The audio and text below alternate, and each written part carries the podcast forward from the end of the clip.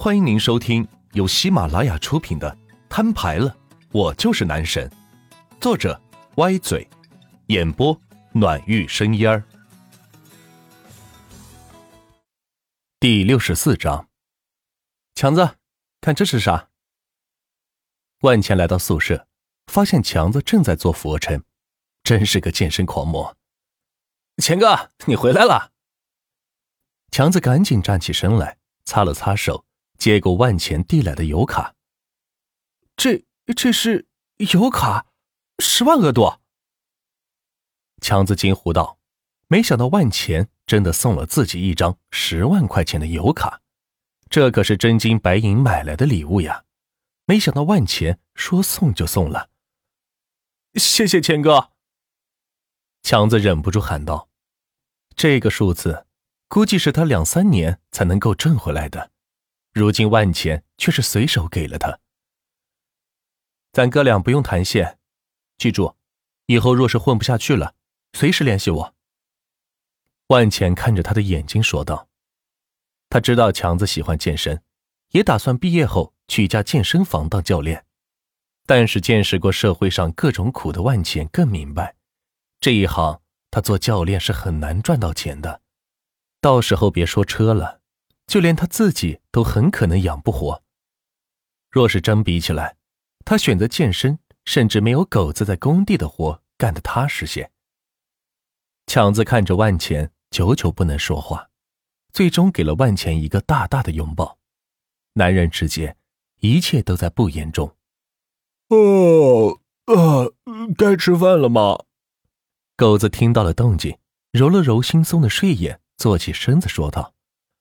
万钱看着狗子，无奈的摇了摇头。这家伙大学四年几乎是睡了四年，也不知道学了点什么。好端端的会计专业，毕业了非要去工地做工，早知道直接报个土木工程不就行了？但是听狗子说，他爸觉得工地里的会计很神气，所以就逼着狗子学了会计专业。结果就是换来睡了四年的狗子。养了一身的肥膘而已。狗子，你啥时候离校啊？万钱坐到狗子的床边问道。对于这位兄弟，他实在不知道该如何帮忙，只知道在吃的方面他是当仁不让。难道专门开个餐馆供着他吗？也不是个办法。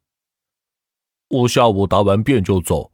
我爸工地正缺人，听说一天能挣个两百多块钱呢。狗子提起工地，兴奋不已的说道：“在他的认知里，觉得工地就是这辈子最好的归宿，也是最挣钱、最适合他的地方。至于说学了三年会计，那真是太冤枉了。”哎，好吧，狗子，以后若是有帮得上忙的地方，尽管开口啊！只要我万钱能办到的，一定给你办成。”万钱拍着狗子肩膀说道。对于这位兄弟，万钱也是有着诸多的感情的。虽然他不像强子那样总护着自己，但是他为人淳朴憨厚，倒是让万钱在这个复杂的社会中又感到了一丝的安慰。钱哥，你毕业后打算干啥呀？难道就指着那短信里的钱过一辈子吗？强子继续举起他的哑铃说道：“他已经应聘了一家健身房。”准备明天就正式入职当教练，所以身材这一块必须好好锻炼才行，毕竟这是门面。唉，意外之财总是靠不住的。我已经面试了一家房地产公司的会计，明天就入职了。万钱惆怅的说道：“虽然这段时间收到神秘短信，上万亿的资产让自己去花，不过心里却总是觉得不踏实，还是觉得。”应该有一份属于自己的工作才行。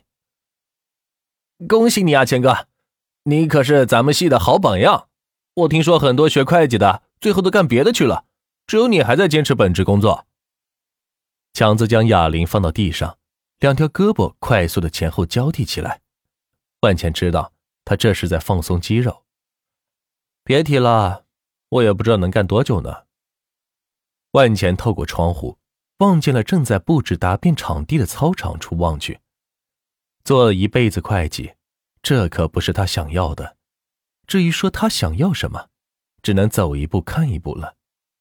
毕竟眼前最大的困扰就是要抓紧时间完成任务，否则自己的一切就要归零了。看起来似乎很爽，其实是个慢性毒药，让万钱不得不跟着他的节奏去做。最终能把万钱带到什么地步，他也不清楚。看来钱多也是种无奈呀。行了，今天咱哥仨再聚一次，之后就不知道什么时候才能见着了。万钱提议道，同时点开了手机，打算叫外卖。好啊，钱哥！强子兴奋的喊道：“呃，钱哥，我要吃双份牛排。”狗子将下两杯蹬开，喊道：“好，安排。”万钱笑着说道，找了附近十几家店铺，挨个餐饮点了一遍，通通送到宿舍楼下。七月二十二日十二点四十分，系统转账转出两千六百元，可用余额九千两百九十一亿一千八百五十九万八千八百元。付过钱后。万钱坐到了自己的床铺上，等待着外卖电话。千通事业群，钱哥，两百家电影院我已经给你找到了，他们听说是钱通集团的投资，都很乐意让咱们免费的使用，但是有个条件，就是想在咱们大厦上面打个广告。嗯，您看，不行，该多少钱就交多少钱，打广告这事儿休想。要知道。钱通大厦作为魔都地标性建筑物，每年收取的广告费都在几十个亿。如今万钱买了下来，却撤走了所有的广告商，完全自己运营一座大厦。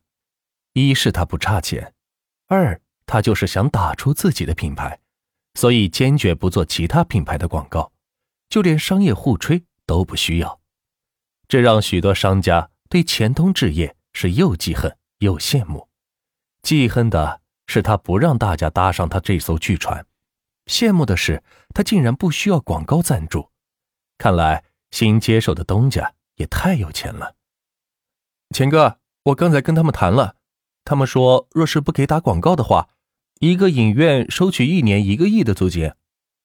哼，一个亿，还真敢开口要，一个亿恐怕将他整栋楼都能租下来了吧？还真当我好欺负的了。万钱心里愤愤不平道：“把这些商场名单私信发给我，我不信还治不了他们了。”说完没两分钟，旭日发来一份长长的名单。